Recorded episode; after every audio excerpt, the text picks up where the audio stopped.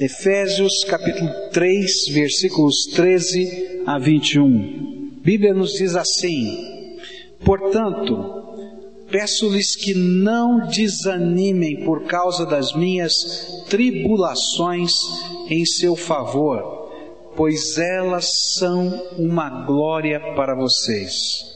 Por essa razão, ajoelho-me diante do Pai, do qual recebe o nome toda a família nos céus e na terra. Oro para que, com as suas gloriosas riquezas, Ele os fortaleça no íntimo do seu ser, com poder por meio do seu Espírito, para que Cristo habite no coração de vocês, mediante a fé e oro para que, estando arraigados e alicerçados em amor, vocês possam, juntamente com todos os santos, compreender a largura, o comprimento, a altura e a profundidade, e conhecer o amor de Cristo, que excede todo conhecimento, para que vocês sejam cheios de toda a plenitude de Deus.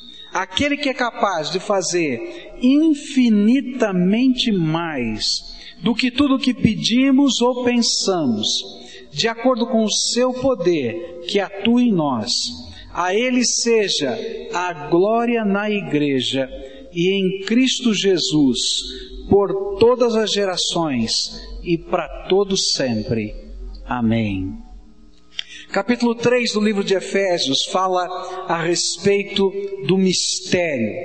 Um mistério que estava escondido, um segredo que estava escondido e que agora Deus revelou.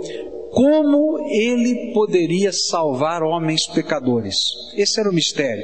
Que jeito Deus daria para poder efetuar a nossa salvação? Por que isso era um mistério? Por causa da santidade de Deus. Deus é santo e como ele poderia ter comunhão com gente como a gente, pecador, cheio de defeitos, cheio de problema, cheio de crises interiores e exteriores. E então Deus concebeu um plano. E esse plano foi revelado. E agora esse mistério tem nome, se chama Evangelho do Senhor Jesus Cristo. E esse é o mistério ao qual, ao qual fomos chamados a servir, a ministrar, e nos tornamos ministros, todos nós, desse mistério que agora se chama Evangelho. Mas nos versículos 13 a 21, o apóstolo Paulo vai tratar de um problema. Porque apesar dessa grande bênção que representa a gente poder ser salvo, essa grande bênção do nosso coração ter sido lavado no sangue do Cordeiro, nem tudo é mar de rosas. Nem tudo é simples e fácil. Para você ter uma ideia, no momento em que Paulo escreve essa carta, ele está consolando a igreja em Éfeso, que estava tremendamente preocupada com ele, porque ele estava preso na cidade de Roma e seria julgado pelo imperador. E eles não sabiam se ele ia viver ou se ele ia morrer, o que ia acontecer com ele. E naquele tempo a igreja estava preocupada também porque os presos tinham que ter dinheiro para se autossustentarem. E então a igreja estava preocupada: será que Paulo tem comida? Será que Paulo tem onde morar? Como é que funciona esse esquema? E aí então todos estão preocupados com aquele velho apóstolo. E Paulo agora escreve essa carta para falar do privilégio que é ser ministro de Deus. E nos versículos 13 a 21 vai falar e vai orar por aquela igreja para que eles aprendam quais são os recursos que Deus colocou nas nossas mãos para a gente enfrentar todo tipo de batalha, todo tipo de luta, todo tipo de tribulação, enquanto nós ministramos em nome do Senhor Jesus. Como é que está a tua vida? Está tudo bem? Está enfrentando alguma batalha hoje? Está enfrentando algum desafio? Coração está apertado com alguma coisa, então o apóstolo Paulo vai nos ajudar agora a ver quais são os recursos que Deus colocou na sua mão, na minha mão, como ministros de Deus, para poder continuar nessa jornada. E às vezes a gente está no meio dessa batalha toda, a gente fica pensando quais são os recursos que nós temos no meio dessas batalhas. E o apóstolo Paulo começa então a nos apresentar. E ele começa dizendo o seguinte: olha, quando a gente tem a visão do que Deus está fazendo, e quando a gente tem a percepção desta coisa tremenda, eterna, poderosa que Deus está realizando, então o que, que significa ser preso por Jesus? Não tem nada a ver. Ah, eu estou agora vendo uma coisa muito maior e eu queria orar para que vocês pudessem entender o que eu estou sentindo e o que eu estou vivendo por causa desses recursos de Deus. E aí então no verso 14 ele nos apresenta o primeiro recurso que nós temos quando a gente está vivendo os desafios da vida e do ministério. Verso 14 diz assim: Por essa razão, ajoelho-me diante do Pai.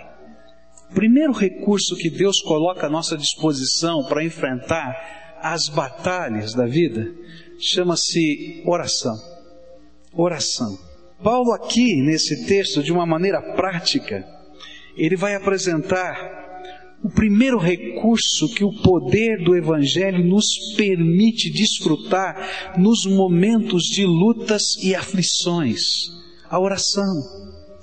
A oração, queridos, é uma poderosa arma que Deus colocou ao nosso dispor. É uma arma de defesa e é uma arma de ataque é uma arma que representa o mover do céu na direção da terra a nosso favor. Sabe por quê? Porque a Bíblia nos ensina que quando nós estamos orando, algumas coisas tremendas estão acontecendo. Por exemplo, Hebreus 4,16 diz assim: Assim aproximemo-nos do trono da graça com toda a confiança, a fim de recebermos misericórdia e encontrarmos graça que nos ajude no momento da necessidade. Sabe o que acontece quando você está orando? A sala de audiência do céu se abre, o trono de Deus se revela, e você entra na sala do trono para falar com o Pai. E sabe o que é gostoso? É que você vai sentar com o Pai nos lugares celestiais através de Jesus Cristo. E ele vai poder ouvir, às vezes, as coisas que parecem tão bobas para alguns, mas tão importantes para nós. E vai poder nos abraçar como Pai naquele lugar, na sala do trono. Cada vez que você ora, cada vez que você ora, os portões do céu se abrem e o Todo-Poderoso tem comunhão direta contigo. Aquele que detém toda a autoridade, todo o poder, toda a glória, tudo nas suas mãos. É aquele que ouve com atenção e com amor aquilo que você está expressando. Sabe o que mais a Bíblia diz? Quando você ora, Deus começa a movimentar os exércitos celestiais a nosso favor. Ele está ouvindo a sua oração e ele começa a dizer aos anjos: Anjos, precisam trabalhar você vai fazer isso, você vai fazer aquilo, e aí começam os anjos do Senhor a se movimentar. Mas será que isso é verdade? Olha só o que a Bíblia diz, Hebreus capítulo 1, versículo 14: Os anjos não são todos eles espíritos ministradores enviados para servir aqueles que hão de herdar a salvação?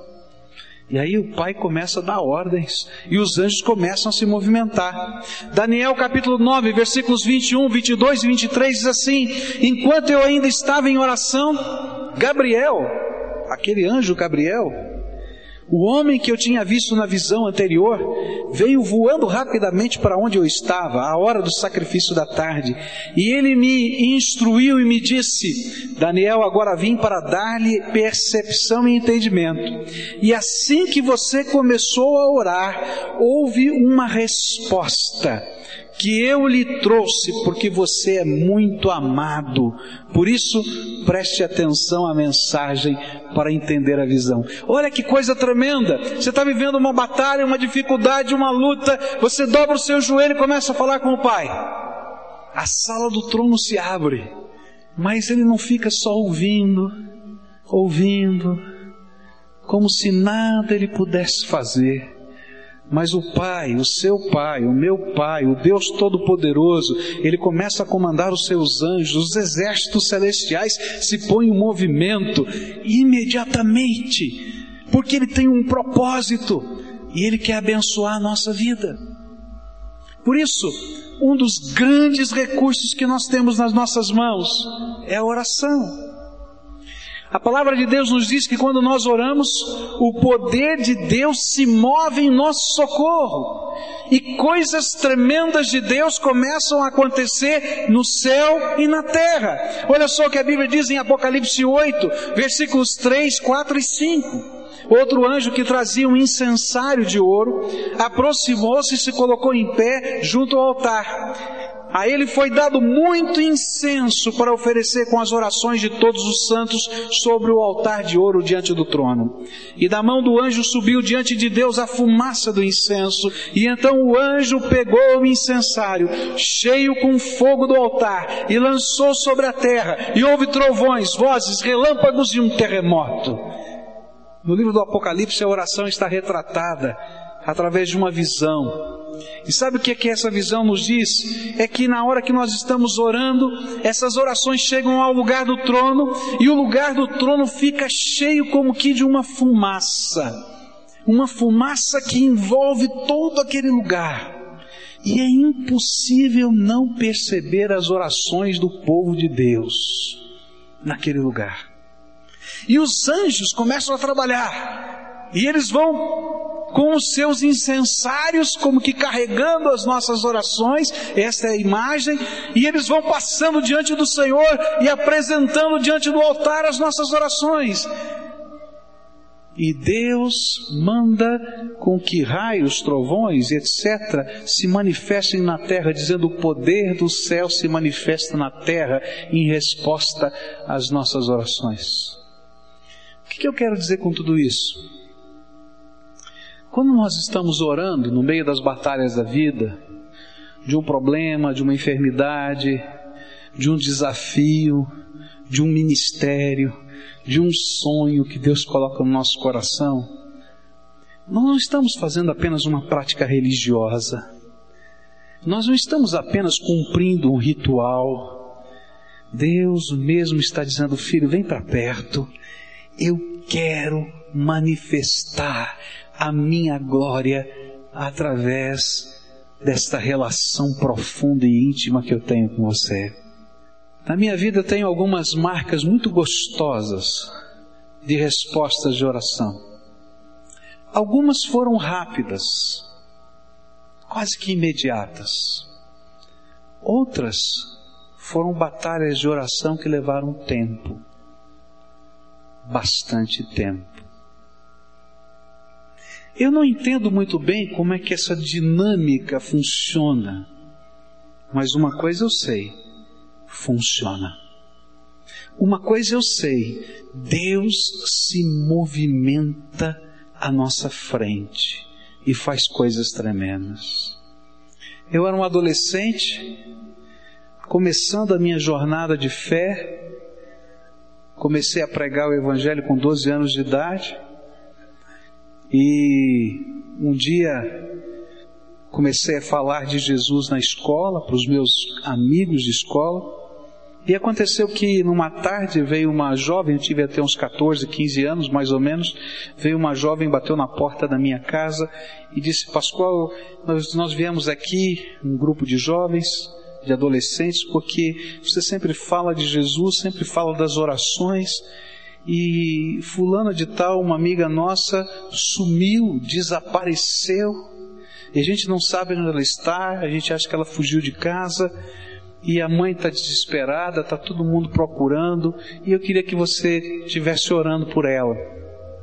E eu disse para aquelas moças: Olha, hoje à tarde vai ter uma reunião de oração na casa de uma pessoa, e eu vou me reunir com, com eles, pode ter certeza que lá por três, três e meia, todos nós estaremos orando por isso.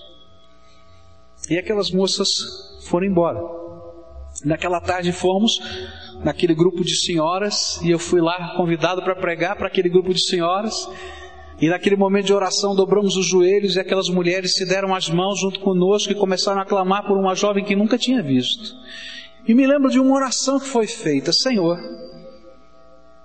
uma senhora forte, tinha um jeitão assim de italiana, né? Aquela voz assim bem bem carregada, dizia: Senhor, se essa menina está longe de casa, que o Senhor coloque tanta angústia no coração dela, que o Senhor arranque toda a paz do coração dela, que ela tem que voltar agora para casa. O Senhor vai trazendo ela aí.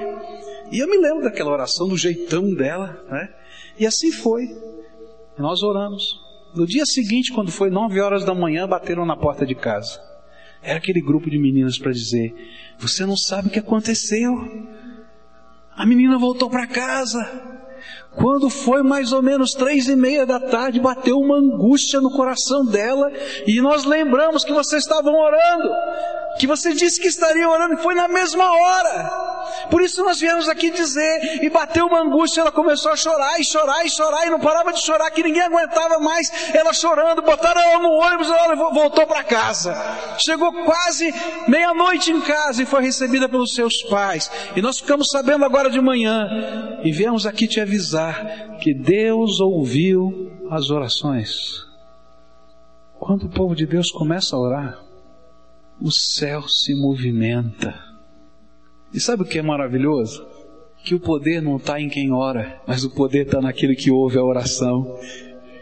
Porque às vezes quem ora é como você e como eu, quebradinho, quebradinho, arrebentado. Né?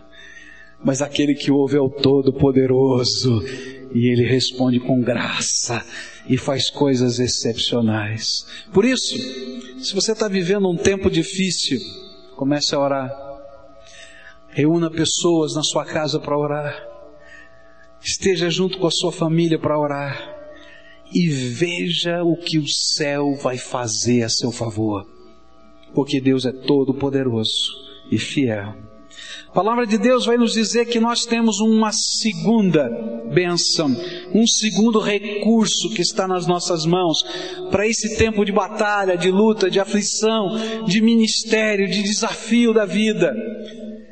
E o apóstolo Paulo diz assim: Cristo habite no coração de vocês mediante a fé. Verso 17 do nosso texto. Uma arma maravilhosa da graça de Deus chama-se a presença de Jesus Cristo nos nossos corações. Esse é o cumprimento de uma promessa. O Senhor Jesus, antes de subir aos céus, ao se despedir dos seus discípulos, ele disse assim: Eis que estou convosco todos os dias, até a consumação dos séculos. Sabe o que quer dizer isso? Você não está sozinho na batalha. Talvez uma das coisas mais complicadas na vida da gente é quando a gente se sente sozinho no meio de uma batalha. A gente olha para um lado, não vê ninguém, a gente olha para o outro, não vê ninguém. Às vezes a esperança que a gente tinha colocado em pessoas se frustra. Às vezes a esperança que nós colocamos em instituições também se frustra. E a gente olha para a gente e se vê sozinho. E aí a palavra de Deus está dizendo para a gente assim: olha, você não está sozinho aquele que morreu na cruz do Calvário por você, que verteu o seu sangue por você, que ressuscitou dentre os mortos por você, é aquele que está cumprindo essa promessa. Eis que estou convosco todos os dias, até a consumação dos séculos. Nós não somos soldados feridos, esquecidos e abandonados pelo nosso comandante ainda que o nosso pelotão tenha fugido, General Jesus Cristo ficou do nosso lado e vai ficar sempre. E sabe o que é melhor e maior? É que Ele continua no controle de todas as coisas. E é por isso que o apóstolo Paulo vai dizer que ele não se considerava um prisioneiro de Roma e do Império Romano, mas nessa carta ele vai dizer: sou prisioneiro de Cristo por causa de vocês. Sabe o que ele estava dizendo? Meu Senhor continua no controle. Ele tem um propósito para mim aqui na cadeia, então eu estou aqui na cadeia. Louvado seja o nome do Senhor. E é esse Jesus que habita o nosso coração. Quando a gente está na cadeia, como Paulo estava, quando a gente está passando por uma tribulação, por uma enfermidade, por uma dor, por uma perda, quando a gente não entende o que está acontecendo, quando a gente acha que todo mundo se esqueceu da gente, quando a gente se sente abandonado, o Senhor Jesus é aquele que diz assim: Filho, eu morri por você, eu ressuscitei por você, os seus pecados foram lavados com o meu sangue, e eu fiz do teu coração a minha casa, o meu templo, e eu vou estar com você todos os dias, até a consumação dos séculos. Tem coisas que eu não entendo. Tem coisas que eu não entendo. E eu acho que você deve ter um monte de coisas na tua vida que você não entende. Mas uma coisa eu sei. O meu Senhor é dono do céu, da terra, de tudo que existe e que pode existir um dia. E Ele continua no controle de todas as coisas. A minha mente não consegue entender tudo que Ele entende. Eu não consigo avaliar todas as dimensões daquilo que a gente está vivendo. Mas eu confio naquele que morreu e ressuscitou por mim. E Ele está comigo, eu não estou sozinho. Terceiro recurso que esse texto me ensina: o Senhor Jesus não somente está presente, Ele é aquele que nos ensina a não desanimar em nenhuma situação. Versículo 13 diz assim: Portanto, peço-lhes que não desanimem por causa das minhas tribulações em seu favor, pois elas são uma glória para vocês. Eu não estou entendendo nada, mas não desanima, não, porque Jesus está aqui, Ele tem o controle e tudo vai ser para a glória dele. Até o que eu não entendo. É o alicerce do amor de Cristo na nossa vida e na nossa comunidade. Olha que coisa tremenda, versos 17, 18 e 19.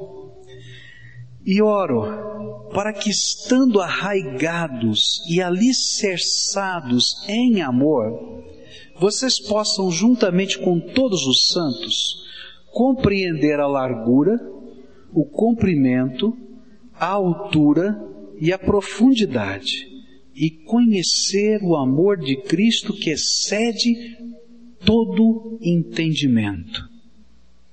A sua presença, a presença de Jesus aqui no nosso coração, é materializada no amor que toma forma concreta, nos seus atos a nosso favor e na mobilização da sua igreja. Paulo está dizendo assim: olha, você está orando, Deus está ouvindo. Você está se sentindo abatido? Jesus está presente. Agora, Ele ama tanto você que Ele vai permitir você descobrir de forma concreta o quanto Ele lhe ama. E aí ele usa uma figura de linguagem interessante. Ele diz assim: você vai poder entender qual é o comprimento, não é? A largura, qual é a altura, qual é a profundidade. Estas dimensões me mostram coisas concretas, não é isso? E eu estou lá enxergando aqui concretamente. Está aqui, eu posso ver, isso aqui é concreto. Está na minha frente, ele está dizendo: Olha, eu vou revelar o amor que eu tenho por você de maneira concreta na tua vida. E quando você entender que eu te amo assim, confia. E por isso é que na minha vida e na tua vida, todos nós temos marcas concretas do amor de Deus, marcas concretas do amor de Jesus. E quando a gente às vezes está abatido, entristecido, acabrunhado, a gente começa a dizer: Senhor, e agora? Como é que vai ser minha vida?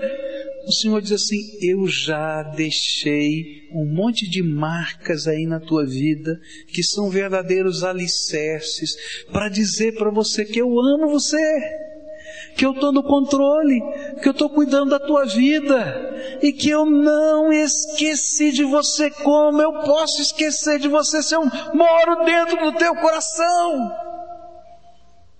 Isaías vai dizer assim, né? Pode uma mãe que amamenta o seu filho esquecer-se dele?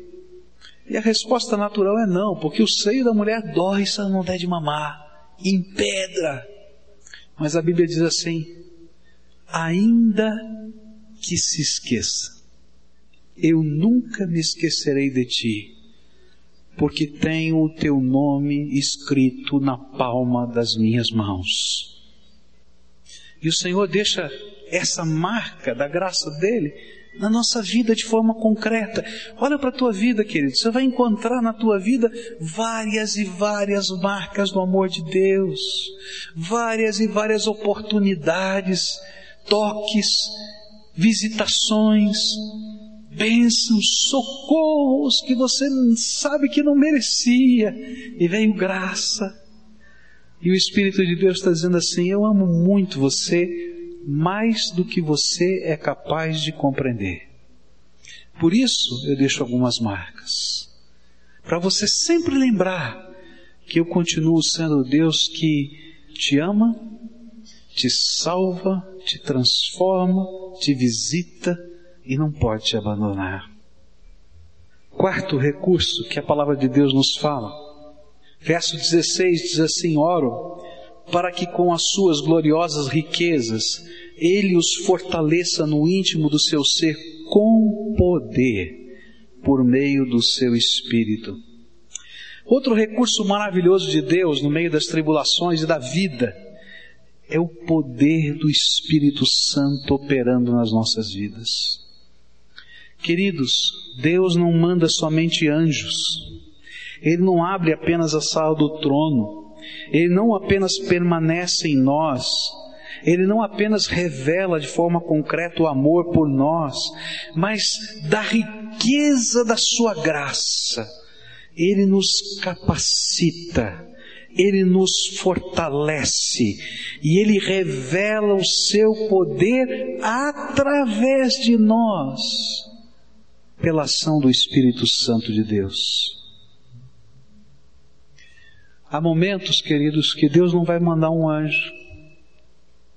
Ele vai dizer: Levanta, filho, eu vou te encher com meu poder. E na unção que eu vou te dar, vai e faz, porque eu estou contigo. E queridos, a gente vai dizer: Eu, Senhor, eu não, estou morrendo de medo.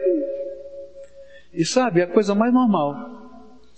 Você está bem acompanhado. Moisés falou isso, Gideão falou isso, tá? Tá cheio de gente na Bíblia que quando o Senhor falou, levanta e vai, né? Josué falou isso, e aí o Espírito Santo de Deus vai lá e enche aquele homem. E ele sabe que ele não pode, ele sabe que ele não consegue, mas Deus o reveste da unção do Espírito e coisas tremendas da graça de Deus começam a acontecer. Você está bem acompanhado? Pedro negou Jesus, mas foi esse mesmo Pedro que, quando está lá na porta do templo, olha para aquele paralítico e vai dizer: Não tenho prata nem ouro, mas aquilo que tenho te dou, levanta e anda em nome de Jesus. E o homem não levantava, ele falou: Levanta e anda, segurou assim, botou o homem de pé, e ele percebeu que as pernas seguravam. Ele vai para a cadeia. Vai acontecer um monte de coisa. Mas a graça de Deus reveste aquele homem no poder do Espírito Santo. Querido, há momentos na nossa vida que não virão anjos, mas o Senhor vai dizer: Eu sou contigo. Vai nesta tua força, como ele disse para Gideão. Estou colocando a minha unção. Estou te designando para essa missão. E a gente vai olhar e vai dizer: Senhor, essa missão é muito grande, é muito complicada. Eu não tenho estrutura. Eu sei que você não tem. Por isso eu escolhi você, porque você não tem. Porque eu vou te encher com o meu Espírito Santo para que todos saibam que fui eu que fiz e não você. E é assim que Deus faz. E aí, quando a gente começa a agir em nome do Senhor, a gente ora por pessoas. E coisas tremendas da graça de Deus acontecem. E a gente prega a palavra e coisas tremendas da graça de Deus acontecem. Porque o Evangelho é o poder de Deus para todo aquele que nele crê. Sabe, queridos, há momentos na nossa vida que a gente não entende, que a gente não compreende, que a gente não consegue explicar. porque o Espírito Santo de Deus vem e nos carrega na sua graça. E alguns vão dizer: você é doido.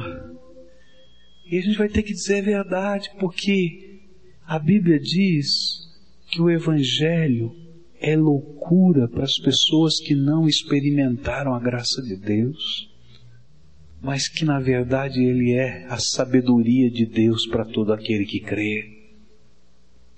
Eu quero dizer para você que Deus não quer apenas mandar um anjo na tua vida. Deus não apenas quer que a sala do trono esteja aberta. Ele quer ter comunhão com você, Ele quer habitar dentro do teu coração, Ele quer ser o seu Senhor, o seu Salvador. Mas Ele quer encher a tua vida com o Espírito Santo, para que onde você estiver, as coisas extraordinárias da graça de Deus comecem a acontecer. E sabe, queridos, as coisas extraordinárias da graça acontecem porque Deus é Deus. Não é porque você é poderoso, porque você é maravilhoso, porque você conhece. Não. É simplesmente porque você se coloca na mão dele e deixa Deus usar. E você tem temor diante de Deus e tremor às vezes. E a graça de Deus começa a se mover na nossa vida. Eu não quero dizer para você que você controle o poder de Deus. Aquele moço talvez nunca mais na sua vida suba num caixote para dizer amanhã vai chover. Porque o poder não é dele, é do Senhor Jesus, ele foi emprestado e continua sendo dele, do Senhor Jesus. Mas às vezes o Senhor vai nos mover em direções diferentes, vai nos dar sonhos diferentes, vai nos dar convicções diferentes e vai dizer: Filho, vai porque eu sou contigo. E quando você ouvir essa voz, querido, creia que Jesus já foi na tua frente.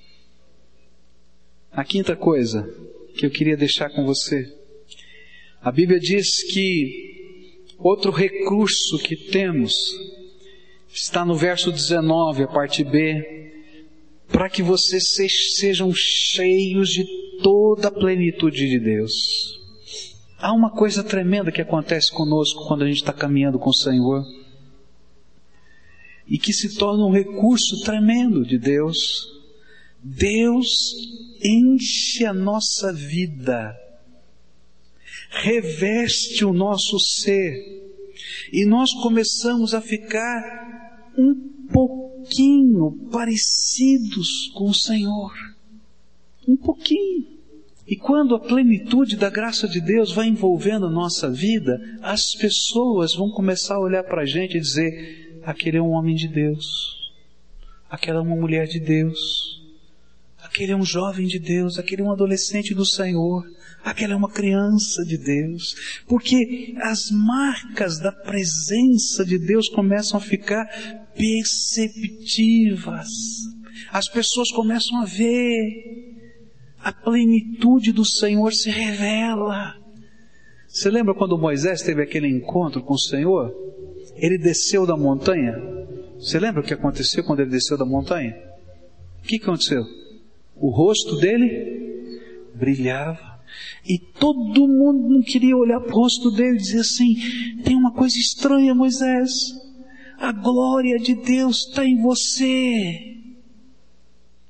A palavra de Deus diz que esta glória que um dia esteve sobre Moisés está sobre nós, e Deus quer renová-la e fazê-la crescer de glória em glória, para que as pessoas possam perceber que tem homem de Deus e tem mulher de Deus, tem gente séria com o Senhor Jesus andando nessa terra, para a glória dele, para a bênção nossa. E quando a gente se sente revestido de Deus, a nossa vida passa a ser transmudada, a nossa natureza vai sendo mudada, e a gente vai podendo viver um santo temor do Senhor que se infunde no coração das pessoas. Quero dizer uma coisa para você: todo dia de manhã, no deserto, Moisés saía para orar. Eu queria que você visse essa cena. Moisés teve medo de aceitar o desafio, lembra disso? Êxodo capítulo 3 e 4, ele dá um monte de desculpas. Mas agora ele está lá no meio do deserto. E ele vai para orar, todo dia de manhã. E a Bíblia diz uma coisa tremenda. Quando ele saía para orar, todo mundo ficava na porta da sua tenda. Todo mundo levantava na mesma hora que Moisés. Porque o homem de Deus ia falar com Deus. E a hora que ele entrava na tenda da congregação, diz a Bíblia, a nuvem da presença de Deus, da glória de Deus, o Shekinah de Deus descia sobre aquele lugar. E todo mundo curvava-se na presença de Deus para adorar, porque sabia que Deus estava no meio deles. Sabe, quando a gente se envolve na plenitude de Deus, por onde a gente passa, a gente deixa marcas da graça. E as pessoas sabem que homens de Deus passaram por aquele lugar. E coisas tremendas de Deus vão acontecendo. Não porque você seja especial, mas porque o teu Deus é maravilhoso.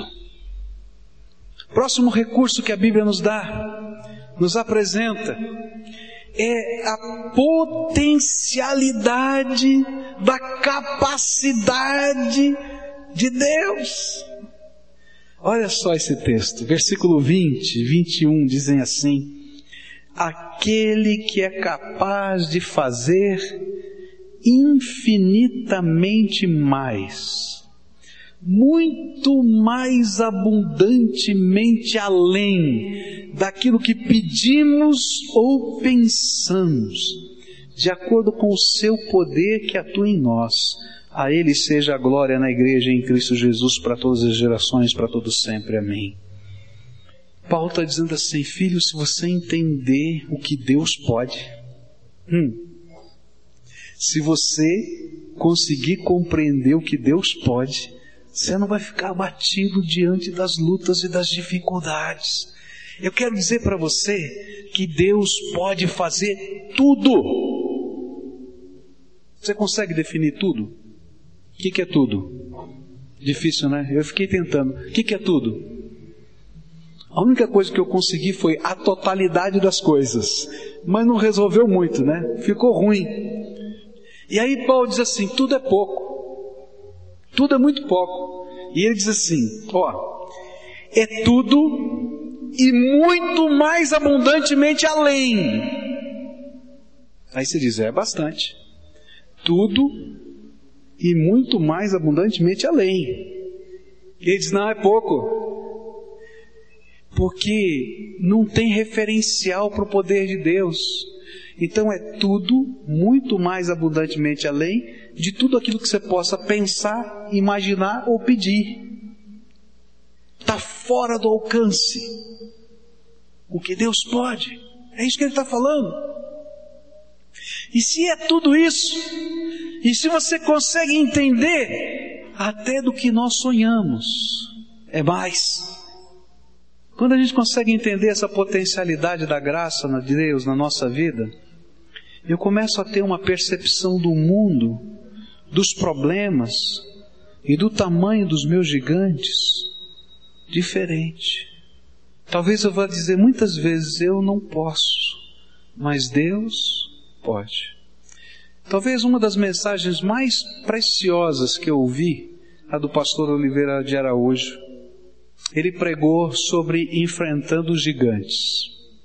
Chegou um dado momento da sua mensagem, ele disse: Queridos, todos nós enfrentamos gigantes.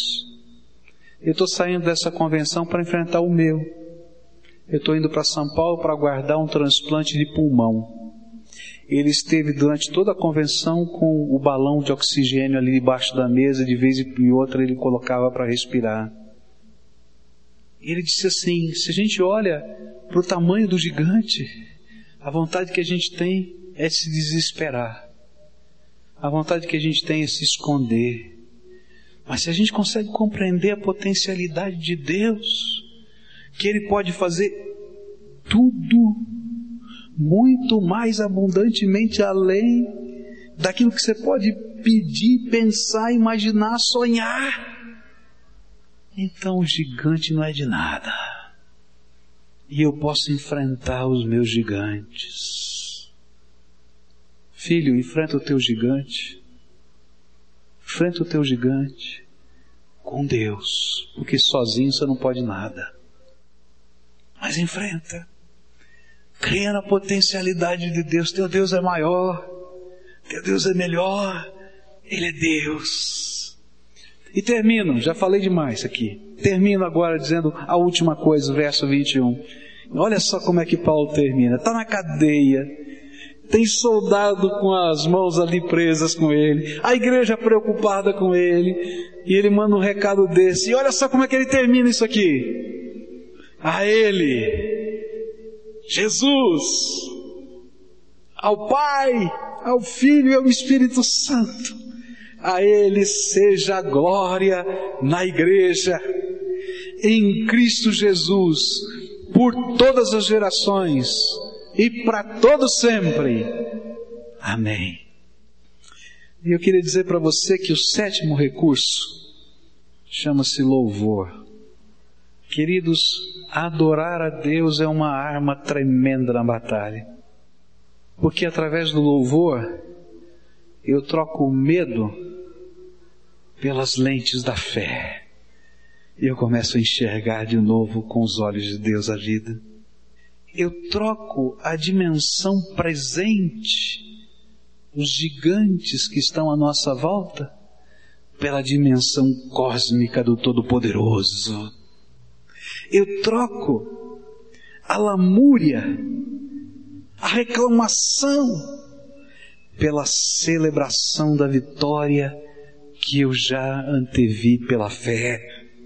Eu troco a ameaça do inimigo tantas vezes, nos acusando, tentando pisar sobre nós, pela glorificação do Senhor que está em nós, o nosso Salvador Jesus. E é por isso que algumas vezes eu gosto de fazer uma coisa meio doida.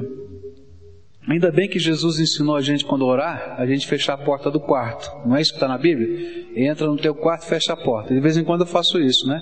Fecho a porta, porque a gente faz algumas coisas doidas. Às vezes quando eu estou me sentindo tão abatido, eu fico de pé, lá no meu escritório, lá no meu quarto, com a porta fechada. Levanto as mãos para o alto e digo: Eu quero declarar diante dos homens, dos anjos, e até dos demônios. Jesus é o único Senhor da minha vida e que eu quero viver para Ele e quero glorificar o nome dele da minha vida, porque o resto não tem sentido. E sabe, queridos, quantas vezes eu estou lá abatido, angustiado, arrebentado, quebrado, com medo. Já sentiu medo? Eu já senti tantas vezes. E é nessa hora da adoração e louvor que Deus nos faz lembrar das suas promessas. É nessa hora da adoração e do louvor que Ele nos faz lembrar do que Ele já disse no passado e que Ele continua reafirmando no presente. É nessa hora que a glória de Deus enche o lugar onde nós estamos se a presença dEle nos toca na Sua graça.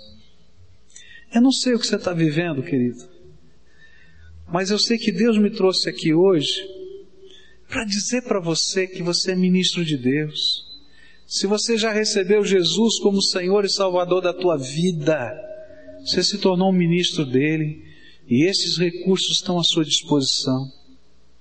Agora, se você não recebeu Jesus como Senhor e Salvador, então não perca tempo, porque toda esta bênção e muito mais que você não pode imaginar, Deus quer derramar sobre a tua vida.